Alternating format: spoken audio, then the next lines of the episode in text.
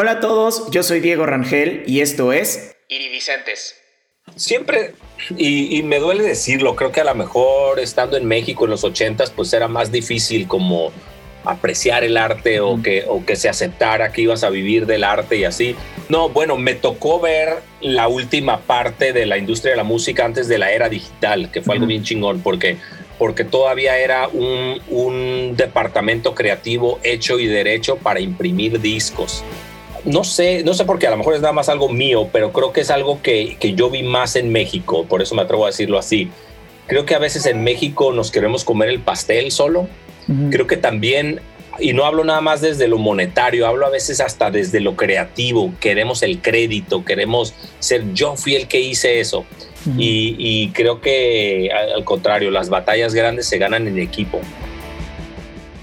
tomar decisiones es importante si tomaste la incorrecta, la, corriges el curso sobre la marcha. Amantes de la buena música y de las historias, es decir, Iridicentes, el podcast en donde cada semana tendré conversaciones inspiradoras con personas que están innovando la industria musical. Hoy me acompaña Eduardo Chavarín, Eduardo tiene un capítulo muy importante en el libro de la cultura pop mexicana y estadounidense. Creció en Tijuana, Baja California en los años 80. Haber crecido en una ciudad fronteriza le abrió una puerta a dos mundos totalmente diferentes y lo convirtió en una persona totalmente bicultural, cosa que aprovecharía durante toda su carrera creativa. En 1999 creó marca que sin duda es un parteaguas en la industria del merchandising en México. Ha trabajado con marcas como Levi's, Pepsi, Heineken, Absolute, Universal Music, Julio Chávez, Los Tigres del Norte, Pete Jolie, Coachella y solo por mencionar algunas. En este episodio hablamos de aprovechar el contexto y las oportunidades, hacer networking efectivo, ser paciente y chingarle todos los días y mucho más. En la descripción del episodio te dejo las redes sociales de Eduardo para que cheques su trabajo. Sigue esta conversación en mis redes sociales que también te voy a dejar en la descripción del episodio. Ahora sí, te dejo con esta gran charla que tuve con Eduardo Chavarín. Eduardo, muchas gracias por, por aceptar la invitación. Bienvenido a Iridicentes. ¿Cómo estás hoy? Bien, bien. Gracias, Diego. Encantado de estar aquí cotorreando. Corriendo un, ratito, ¿no? Para, para desestresarnos un rato de la chamba y del día. Me encanta. No, no, sé cómo, no sé cómo está el clima allá, pero acá está, o sea, está cayendo un tormentón en Querétaro.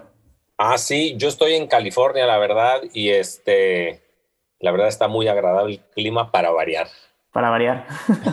Debe ser un calorón, ¿no? Sí, ahorita está agradable, la verdad, pero sí, ya, ya, ya, va, ya va a empezar la ola de calor, definitivamente. Órale, suerte con eso.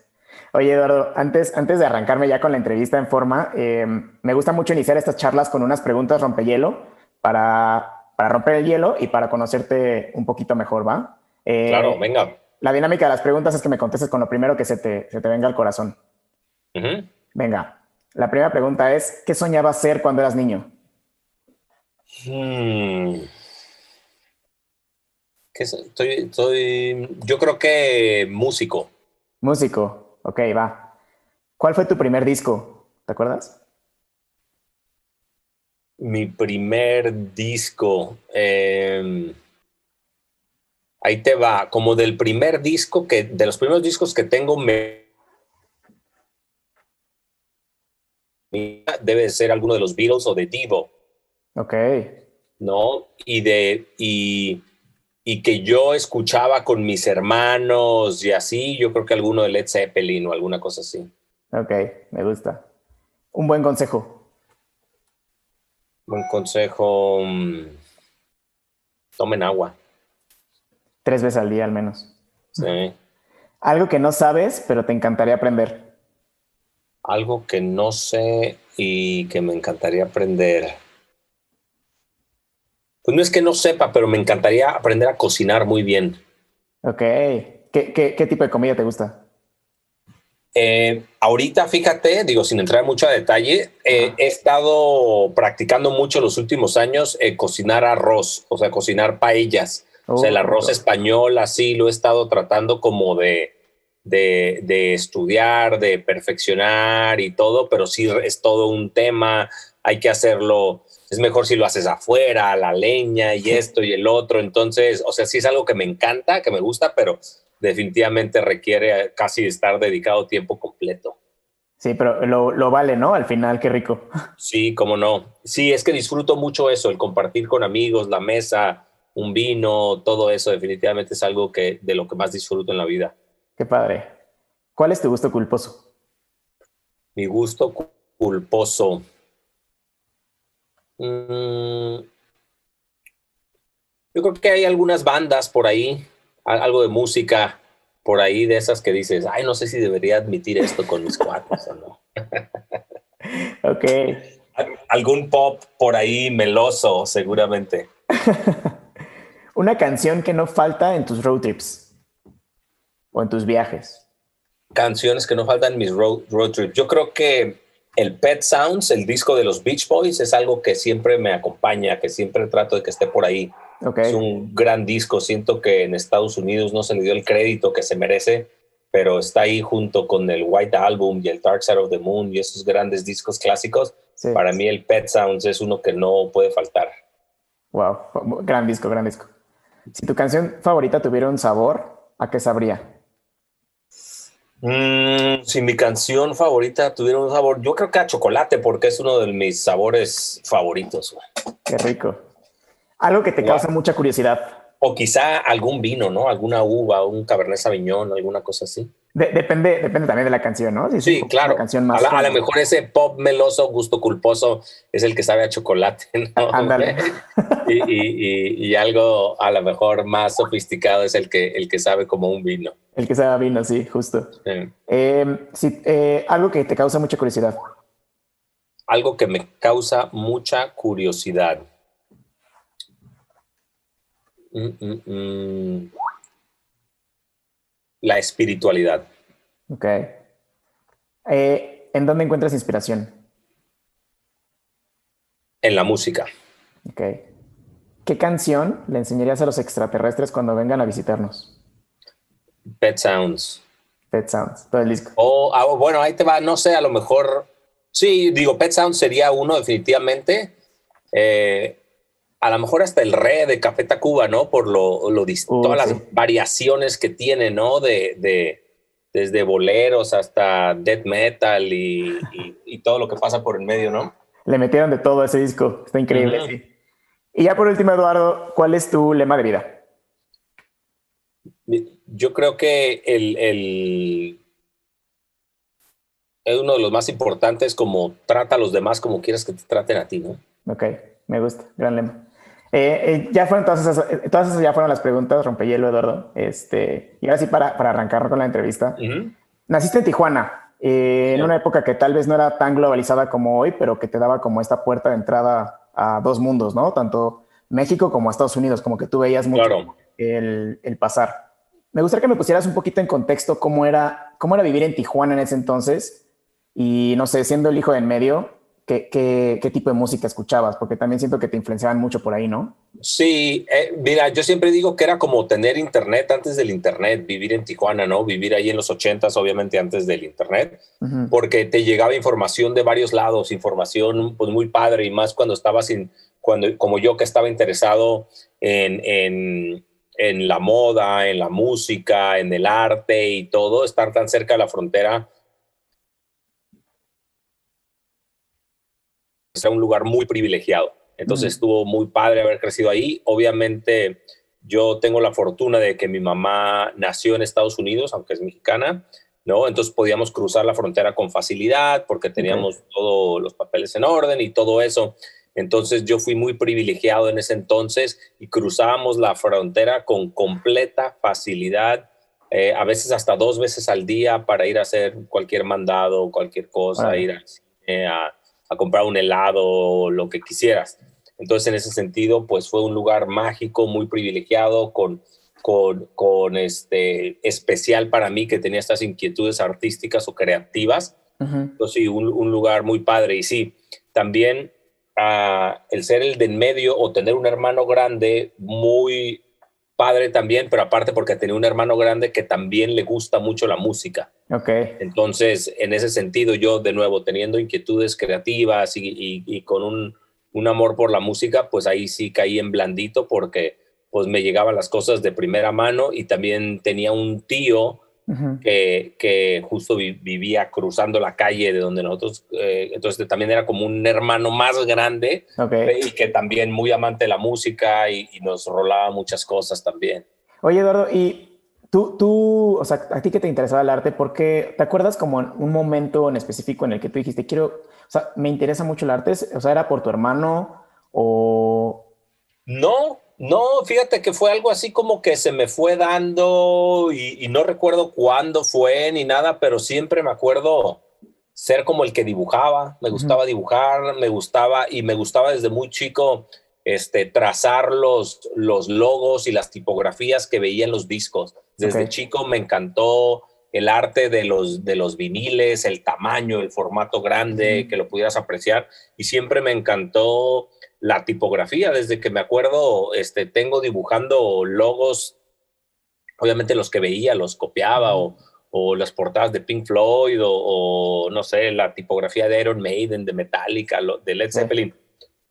Lo que fuera, siempre es algo que, me, algo que me acompaña, no me acuerdo de un antes y un después, como tal día fui a tal lugar y esto, no, como que siempre ha sido parte de, de ahí, de mi ecosistema. Siempre ha sido parte de. Oye, y digo, sabemos que o sea, bueno, al menos actualmente, yo me imagino que antes tal vez más, el arte es como este tipo como de tabú, ¿no? O sea, como que dicen, no, ¿cómo te vas a dedicar al arte? No sé qué. ¿Tú tuviste este, tipo de comentarios en casa o siempre te apoyaron? Pues, como que siempre, y, y, me duele decirlo, creo que a lo mejor estando en México en los ochentas, pues era más difícil como apreciar el arte o, que, o que se aceptara que ibas a vivir del arte y así. Y yo creo que también en ese sentido, también mi, mi, mi papá me impulsó a que fuera más un artista o un creativo, eh, entre comillas, comercial, ¿no? Porque, porque igual a lo mejor él tenía la, preocupación de, de, uy, si se dedica nada más como a, a las bellas artes, a ser escultor, pintor, pues va a ser un camino quizá más difícil, ¿no?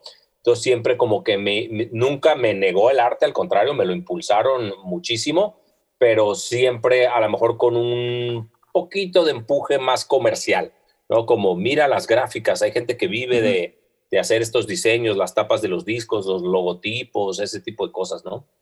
Claro, sí, aparte como que, como que siento que los papás y bueno, nuestra familia en general tienen esta preocupación de qué vamos a vivir, ¿no? Y, y el arte en sí, como tú dices, o sea, las bellas artes, pues no son tan tan renumeradas, ¿no? Porque lamentablemente no es tan apreciable el arte, incluso en estos tiempos. Pues yo creo que hasta, no sé, si, si buscáramos alguna estadística, ¿no? O sea, ¿cuántos escultores famosos conoces?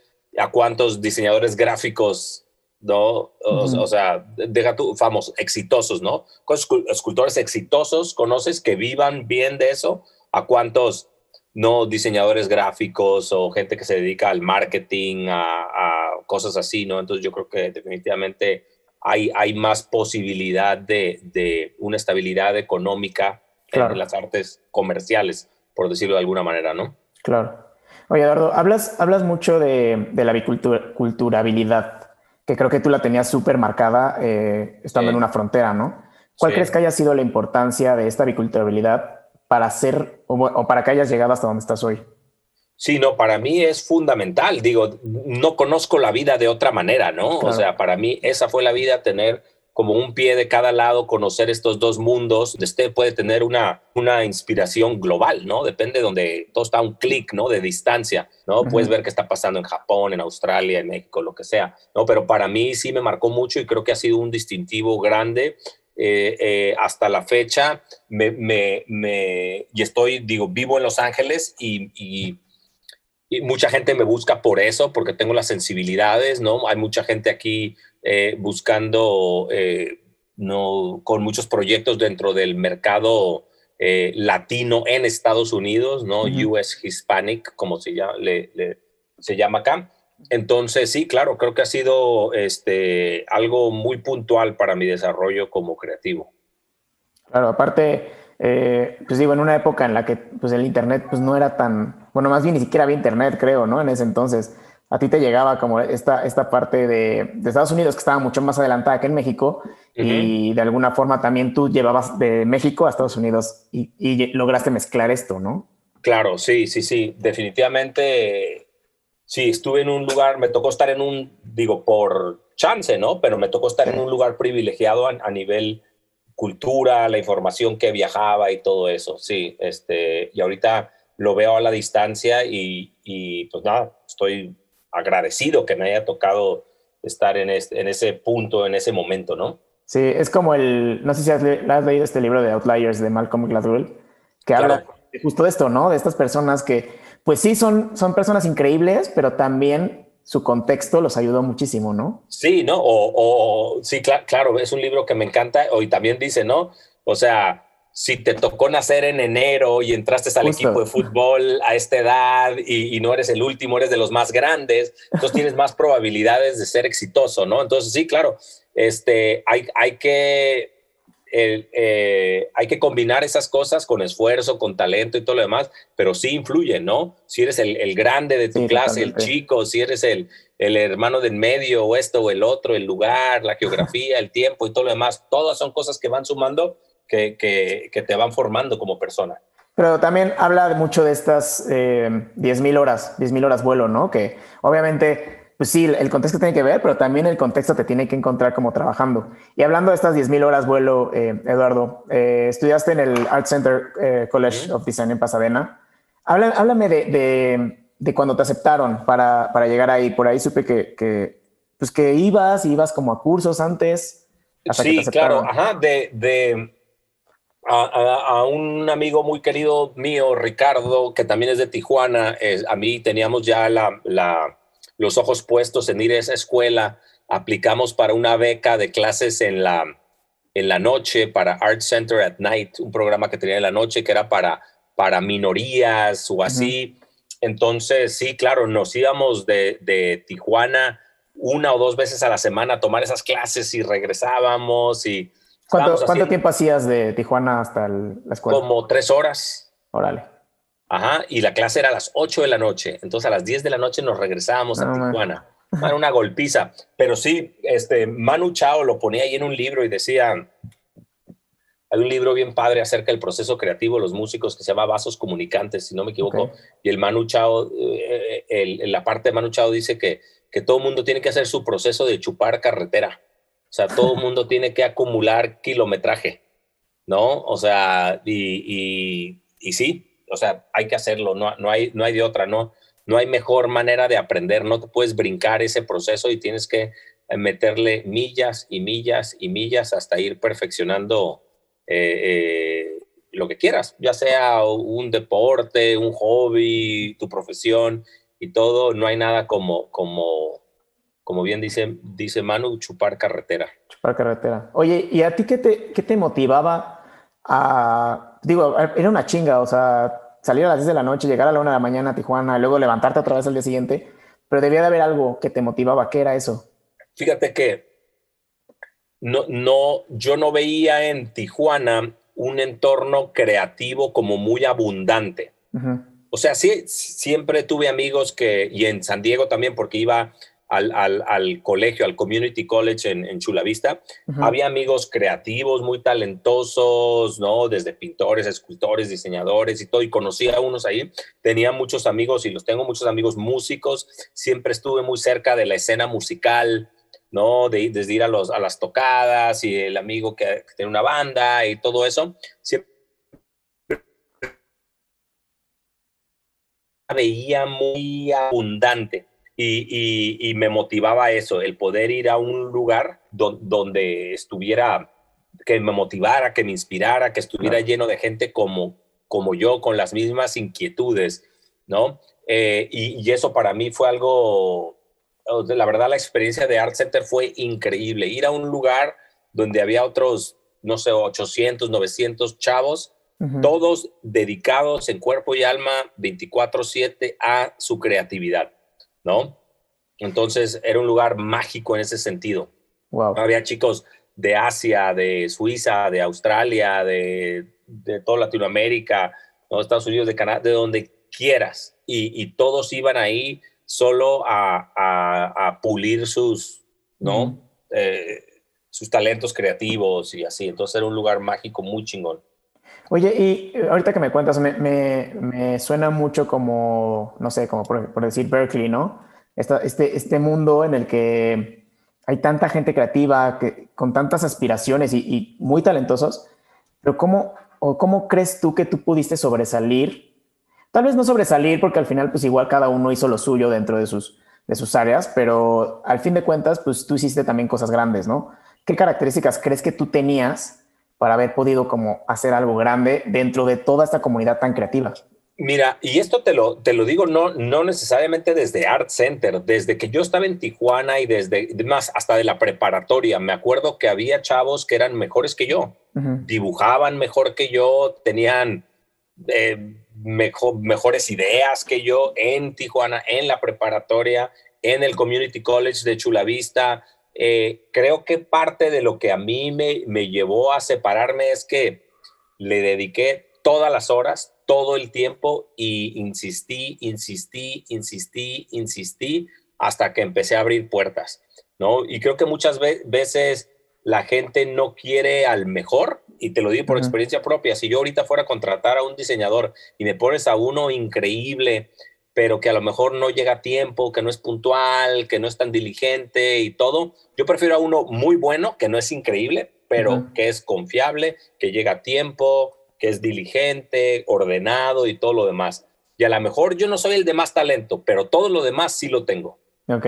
Soy, no, le chingo las horas que le tenga que chingar, pero llego a tiempo, trato de ser ordenado, diligente, mis cosas y todo lo demás. Entonces creo que lo que me hacía falta de talento, ¿no? Lo, lo cubrí con, con las otras cosas que esas las puede tener cualquiera. Claro. Es nada más parte de, de, de, del orden y de la disciplina. Entonces creo que este, eso fue parte de lo que a mí me llevó a, eh, eh, pues nada, abrir algunas puertas y, poder continuar con algo de éxito. Y, hablando de estas puertas, digo, una de ellas me queda claro que es haber estudiado en, el Art Center. Eh, eso también, el haber perseguido un buen lugar, ¿no? Rodearte de, de, otros creativos y de la mejor gente, ¿no? que, eh, hay un, hay un, este, no es una frase o algo que no, no recuerdo quién lo dijo, pero que dicen, si estás, si tú eres el más talentoso o el más inteligente de la mesa donde estás o del cuarto donde estás, no estás en la mesa correcta, ¿no? Entonces, el haber ido yo a un lugar donde todos eran más talentosos que yo, ayuda a elevarte, ¿no? Y en ese caso, me elevó a mí mi juego, ¿no? O sea, creo que es mejor ser el más malito del equipo para que los demás te enseñen, ¿no? Y, y eleves tu juego. Sí, es, es, es, mejor como, no sé, es como decirlo, no sé si, si venir desde abajo y irte como siempre superando, porque pues sí, obviamente si estás en una mesa donde todos son peores que tú, eh, pues, pues aburrido, ¿no? Ya no vas a crecer, ¿no? No hay, no hay algo que te motive que diga, quiero, eh, no sé, aprender a, a, dibujar como aquel o a patear el balón como aquel, ¿no? O hacer lo que hizo aquel. Entonces, creo que sí, creo que sí es mejor ser este, no estar en una mesa donde hay gente mejor que tú y donde, y donde puedas aprender. Claro, totalmente. Y hablando, hablando otra vez de estas puertas, eh, una de las puertas que se abrió también fue tu internship en AM Records. Sí. Eh, cuéntame, cuéntame cómo, primero cómo llegaste ahí, o sea, porque estando en el Art Center y luego yendo como una, a, una disquera, ¿cómo fue ese, ese brinco? Sí, eh, de nuevo, otro amigo muy bueno de, la, de ahí de, de, Art Center, él, él, ya hacía algo de freelance para las disqueras.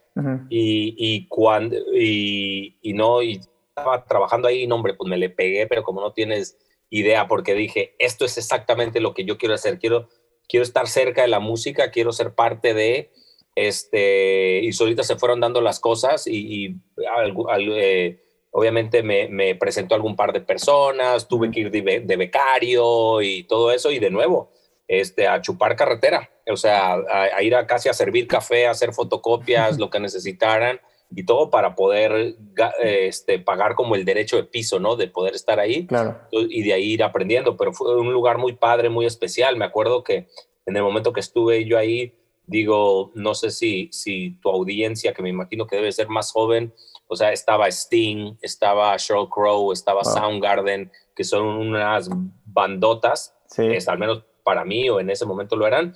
Entonces, para mí el poder estar ahí y ver esos procesos creativos fue algo pues invaluable, ¿no? Oye, y, hablando de estas personas que conociste, ¿qué, veías tú en ellas o qué aprendiste de estas personas eh, de la industria musical en ese, en ese tiempo? No, bueno, me tocó ver la última parte de la industria de la música antes de la era digital, que fue algo bien chingón, porque, porque todavía era un, un, departamento creativo hecho y derecho para imprimir discos.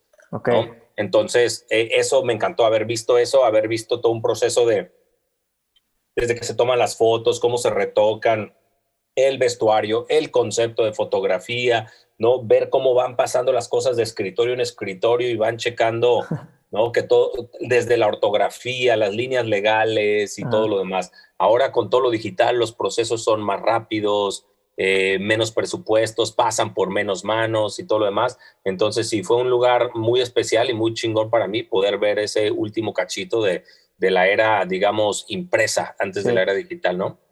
Oye, y aparte me imagino que eh, no tenían tantas como tantas oportunidades, por ejemplo, en una foto, ¿no? O sea, no tenían tantas eh, oportunidades para tomar una buena foto como ahorita, ¿no? Que en una cámara digital pues toma muchas fotos. Sí, ajá, pero, pero igual, ¿no? Pues se contrataban profesionales y revisaban las hojas de contacto y todo lo demás.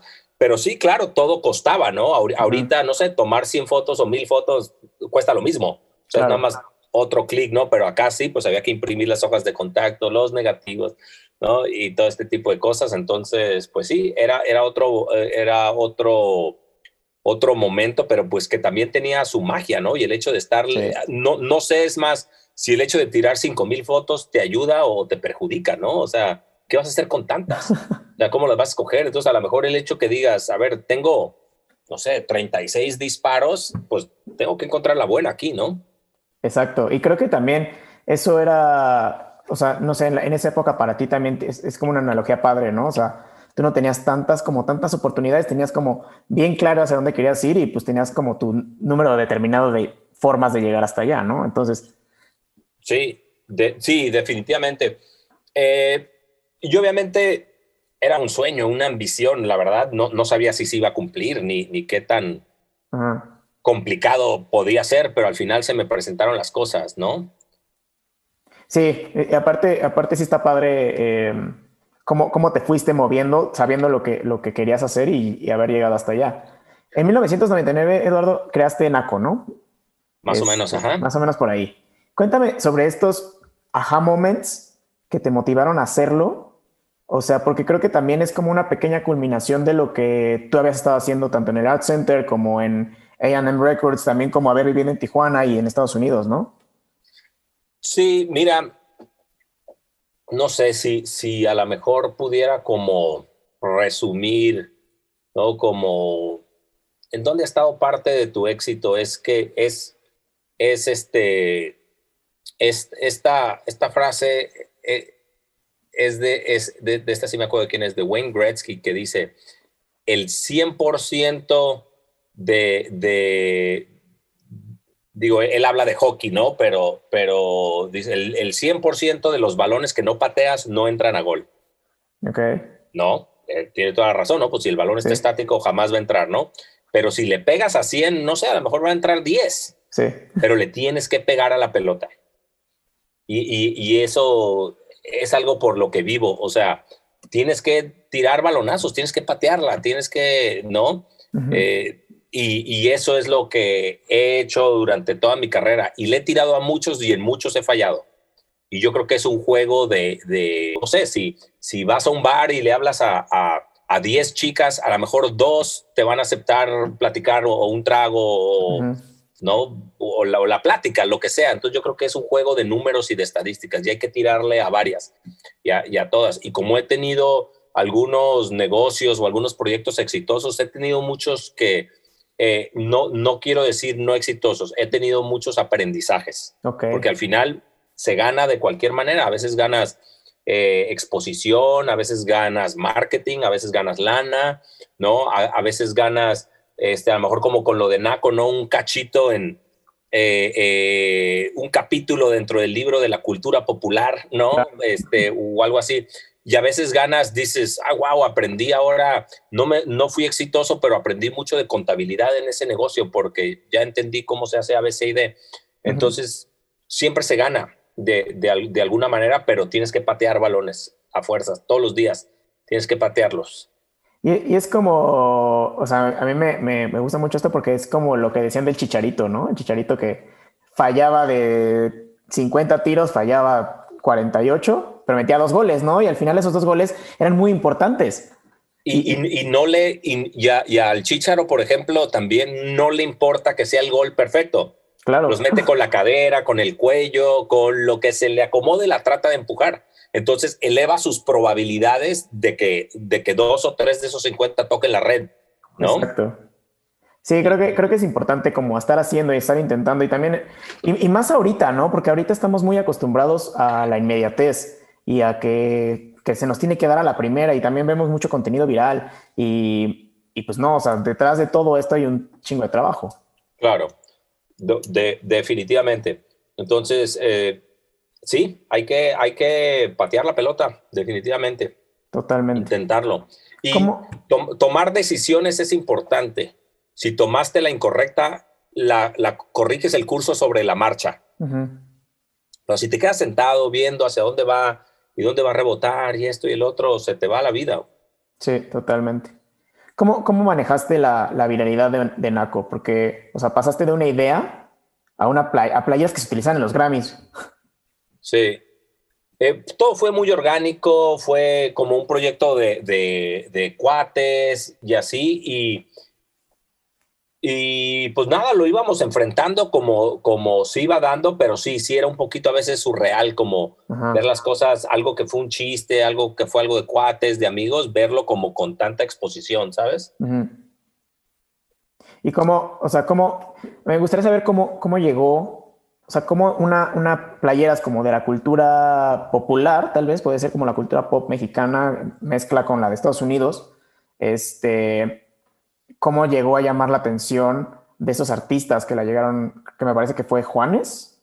Sí, Juanes y Molotov y Diego Luna y, todos ellos. Este, otra de las, de las cosas a las que atribuyo a lo mejor algo de, éxito que le recomendaría a alguien es este, las relaciones, el networking. Es tan, tan importante mantener esas puertas abiertas, fomentarlas y todo lo demás. Entonces, dado a, una, por ejemplo, eh, mi amigo que me introdujo a la gente de AM Records, ¿no? E, es, estuve ahí en AM Records por medio de alguien de ahí, conocí a Santa Olaya, por medio de Santa Olaya empecé a trabajar un poco, conocí a los chicos de Molotov, en una conferencia de música me reencontré con un amigo que quería mover nada con el DF, él conocía a Diego Luna, entonces siempre son una por otra y por otra y por otra y, y eso, ¿no? Echar, este, echar a andar la maquinaria, echar a rodar las cosas y, y, tener las sensibilidades, estar muy atento a cómo se van presentando las cosas, ¿no? Y que esas cosas, eso, esa sensibilidad la vas aprendiendo, ¿no? También como sí, y no te voy a decir también que no me topé a gente con malas intenciones en el camino, porque sí, ¿no? Gente que, que, no tiene las mejores intenciones o que te quieren utilizar o que no tienen a lo mejor la misma visión que tú tienes y se vale, ¿no? Y te los topas y se cometen errores y vas aprendiendo de ellos y, y, tratas de ir identificando la gente que le agrega valor a tu vida, a tu proyecto y así, ¿no? Y aparte está, está muy claro aquí, bueno, a mí me gusta una, una teoría que se llama los Six Degrees of, Separation, los seis grados de separación, que tú estás a seis personas de conocer a cualquier persona del mundo, ¿no? Entonces, pues es, es, mucho este networking, ¿no? O sea, nunca sabes quiénes son esas personas con las personas con las que vas platicando. nunca sabes, por ejemplo, yo ya tengo 45 años, ¿no? de, de, de, mis cuates, digamos, o, o, de los compañeros, ni siquiera hablando de mis cuates, de mis compañeros que iban conmigo en la preparatoria, ¿no? Ahora uno es el, el bueno para las exportaciones, importaciones, ¿no? Ahora otro tiene una empresa de fulanita cosa, ahora otro se casó con una chava que su familia tiene una empresa de esto. Entonces, toda esta gente, ¿no? Que estuvo a tu alrededor va tomando un valor, ¿no? Y, por eso es bien importante eh, ser agradecido, valorar a todo mundo, ¿no? respetar a todo mundo, ¿no? conducir eh, con humildad, porque, porque uno nunca sabe las vueltas que da la vida y a dónde te van a llevar ciertas situaciones, ¿no? Y aparte también creo que, o sea, no sé, muchas veces nosotros le queremos tirar como a lo grande, ¿no? Que también está bien porque de alguna forma llegas más lejos de lo que estás, pero también es importante voltear a ver quién está al lado tuyo, ¿no? Porque igual, no sé, hablando de música, igual un amigo tuyo está empezando un medio que ahorita tiene tres seguidores, pero en 10 años probablemente sea el medio más importante, ¿no?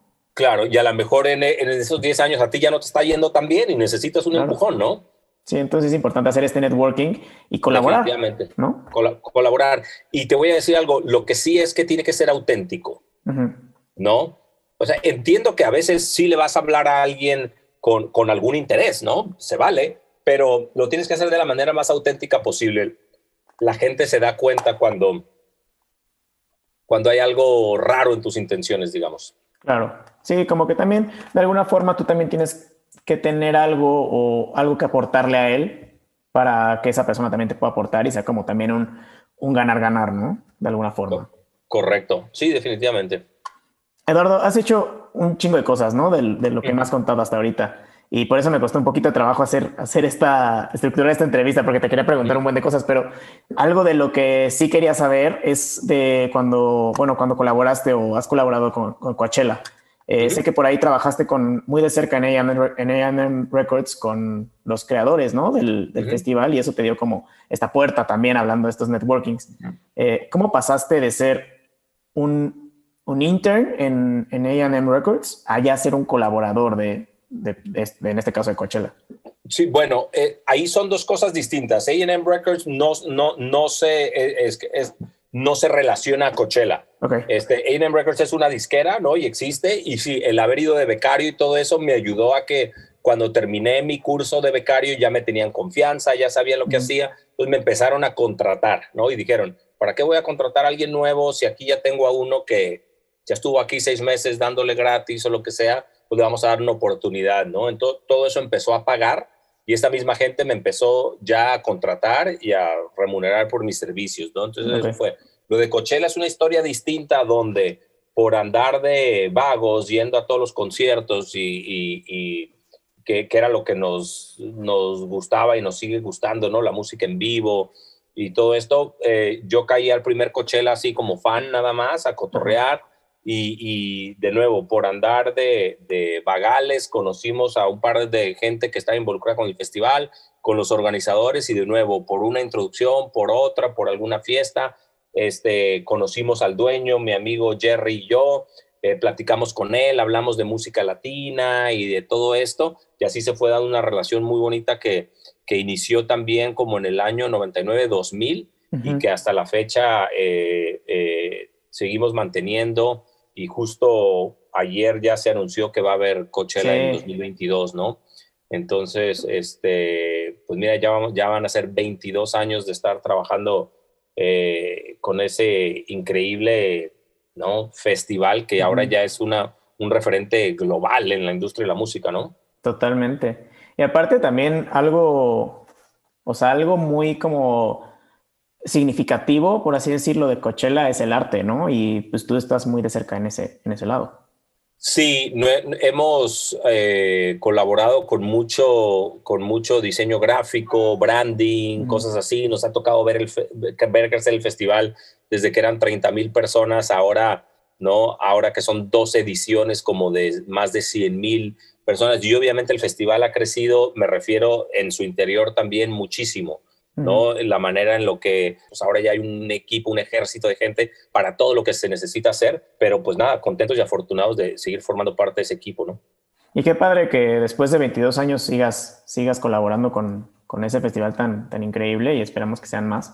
Sí, me encanta. A veces ya no sé, a veces digo, ya no sé si tengo una neurona más en el cerebro para ilustrar una palmera más, pero este, siempre encontramos la inspiración por ahí. Sí, aparte, sí es cierto, porque si ya después de 22 años hacer algo diferente está cabrón, ¿no? O sea, como que encontrar ahí sí. algo está, está difícil. Oye, oye, Eduardo, algo, algo que me gusta mucho resaltar de, en estos episodios, como también te contaba hace rato, es como toda la chamba que hay detrás de, de, todo esto, ¿no? Nosotros normalmente vemos, los que estamos de este lado, tal vez vemos una canción terminada, una playera terminada, un festival ya, ya puesto en marcha. Cuéntame, ¿cuál ha sido tal vez el error que más te ha enseñado? Mm, qué buena pregunta. Mira, creo que, y a lo mejor eso tiene que ver un poquito, me atrevo a decir, a veces con, con la mexicanidad, y, este, creo que a veces tenía, no sé, no sé por qué, a lo mejor es nada más algo mío, pero creo que es algo que, que yo vi más en México, por eso me atrevo a decirlo así. Creo que a veces en México nos queremos comer el pastel solo. Creo que también y no hablo nada más desde lo monetario, hablo a veces hasta desde lo creativo, queremos el crédito, queremos ser yo fui el que hice eso. y, creo que al contrario, las batallas grandes se ganan en equipo. Y esa ha sido una gran, gran lección. Y, me encanta ahora poder aceptar eso claramente, entenderlo y poder hacer uso de, ese recurso, ya que hay muchísimos creativos increíbles. Y, y volviendo a lo otro que te decía, ¿Cómo, ¿Cómo puedes ilustrar una palmera más o cómo puedes ilustrar para Coachella después de 22 años? Con equipo, ¿no? Trayendo sangre nueva, energía nueva, que te reinventen, que, que vean las cosas desde otro lado, desde otra perspectiva, desde otro filtro cultural, ¿no? Eso te ayuda a mantenerte fresco, a ir para adelante y todo lo demás. Entonces, creo que, creo que esa es una gran lección el poder trabajar en equipo, el delegar, diversificar, este, abrir la cancha y compartir el pastel con la más gente que es posible. Sí, porque al final estas personas son las que van a seguir aportando, ¿no? Como dices, o sea, igual después de 22 años, si tú hubieras estado solo haciendo todo esto, pues sí se te acaba la idea, ¿no? Pero si ya tienes más personas que van entrando y saliendo, este, pues ya, o sea, son ideas más, más frescas, más nuevas, también con lo que está pasando alrededor, ¿no? Eduardo, ¿cómo, ¿cómo vendes una idea? Creo que el racional creativo es lo más importante que hay dentro de lo que hacemos, ¿no? Como diseñador. Eh, eh, yo no soy muy partidario de los, de esta idea, por ejemplo, de los concursos. Vamos a someter a concurso este proyecto, ¿no?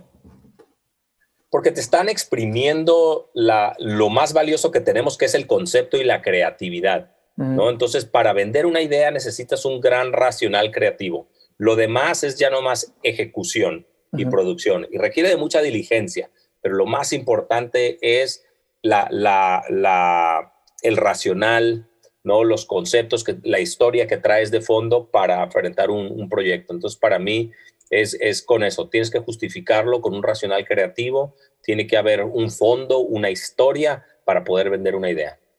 Sí, totalmente. Creo que es que te, pregunto esto porque creo que cuando nosotros exponemos un concepto o una historia que no es tangible para la persona a la que se lo estás vendiendo, y no estoy hablando monetariamente, sino tal vez como explicárselo o algo así, pues tal vez no lo va a poder entender, ¿no? Entonces es como, ¿cómo cuentas esta historia o este concepto para que la gente lo entienda y lo adopte, ¿no? Y, sí yo en ese sentido, digo, hablando desde un punto de vista más práctico, pues soy una persona eh, de construcción visual, ¿no?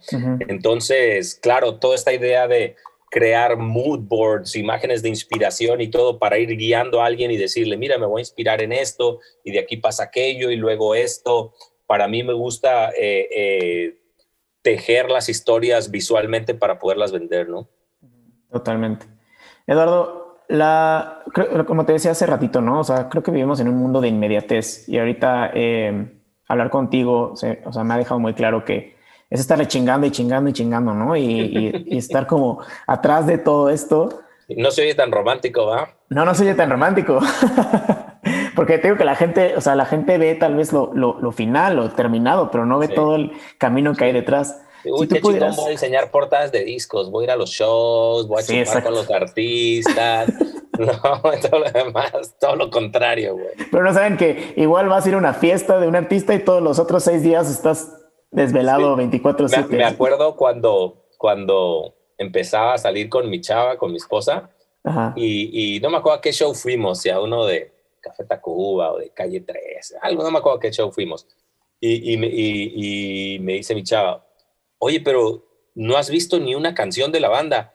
Ah, no, pues es que vengo a trabajar, güey, ah. ¿no? Entonces, tengo que ir a saludar al de la disquera y al, de, y al manager de tal banda y esto y, y, todo lo demás. Y pues andaba, la verdad, o sea, no, no lo había visto desde sus ojos. Para mí, ir a un show era ir a corretear la chuleta, ya sabes, a, que me vean, a saludar, a ver si, ya sabes, a, aquel quería que le diseñara algo, a ver si me lo encuentro, le invitas un trago a fulanito, te, ¿no? Platicas con el manager de la banda, si ya tienes una relación y todo lo demás, y no, me había, no lo había visto desde esa perspectiva, ¿no? Pero pues sí, es, es, es ir a chambear. Es ir a chambearle, ¿no? Y vas, cuando vas al show vas a todo menos a ver el show, ¿no? Al final. Menos, menos a, a ver el show, exacto.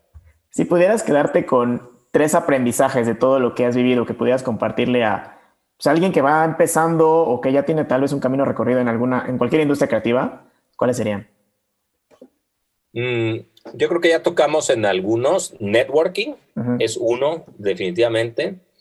Creo que este, hacer la tarea es otro, ¿no? No te puedes brincar ni un escalón, tienes que trabajar, este, trabajar mucho, ¿no? No recorrer esas millas este, de las que hablábamos y, la tercera en la que acabamos de tocar también, que es eh, trabajar en equipo, ¿no? Aprender a, a, a, cobijarte, a, rodearte, ¿no? De, gente talentosa y si se puede, más talentosa que tú, mejor. Totalmente, me gusta. Eduardo, pues muchas gracias por tu tiempo. Este, fue una gran, gran plática. De verdad que yo creo que, bueno, no creo, sé que, que hay muchos aprendizajes detrás de esta historia tuya y de, de todo lo que nos compartes. Vamos a pasar a la, a la última parte de la, de la, entrevista. Son tres preguntas parecidas a las primeras, pero en esta sí puedes explayarte tal vez un poquito más. Em, la primera pregunta es, si pudieras escribir una canción y sabes que esa canción la va a escuchar todo el mundo, ¿de qué trataría esa canción? Mm. Yo creo que, aunque soy un poco cliché, como de estar en el presente, de disfrutar el momento, creo que a veces nos estamos ocupados mucho en, en algo que, que, hiciste en el pasado o, o estás, estamos proyectando mucho a futuro, que a veces nos hace falta como estar aquí. Ok, me gusta mucho.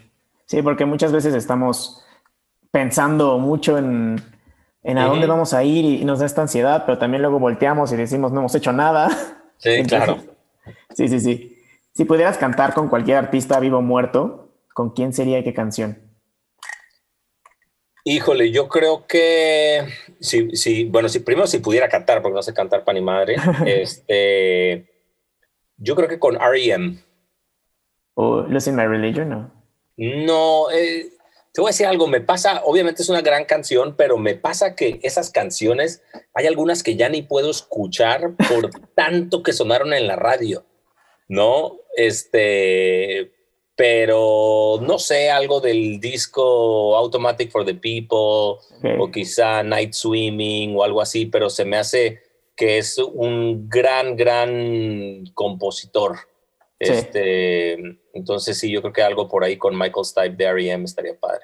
Wow, justamente hace, hace poquito vi, hay un documental, bueno, no un documental, creo que es una serie en Netflix que se llama Song Exploder, que es... Sí, claro, y ahí cubren Losing My Religion, ¿no? Ajá, cubren Losing My Religion y te explican todo el proceso creativo que hay detrás, porque es una canción que, pues si la escuchas bien, no, no entiendes como de qué habla, ¿no? Está rara. Y, se pone bastante emocional, ¿no? Como que ahí descubre que sí era medio autobiográfica, ¿no? Como que sí, era medio personal, ¿no? Y se pone muy, muy emocional y me, me, encanta.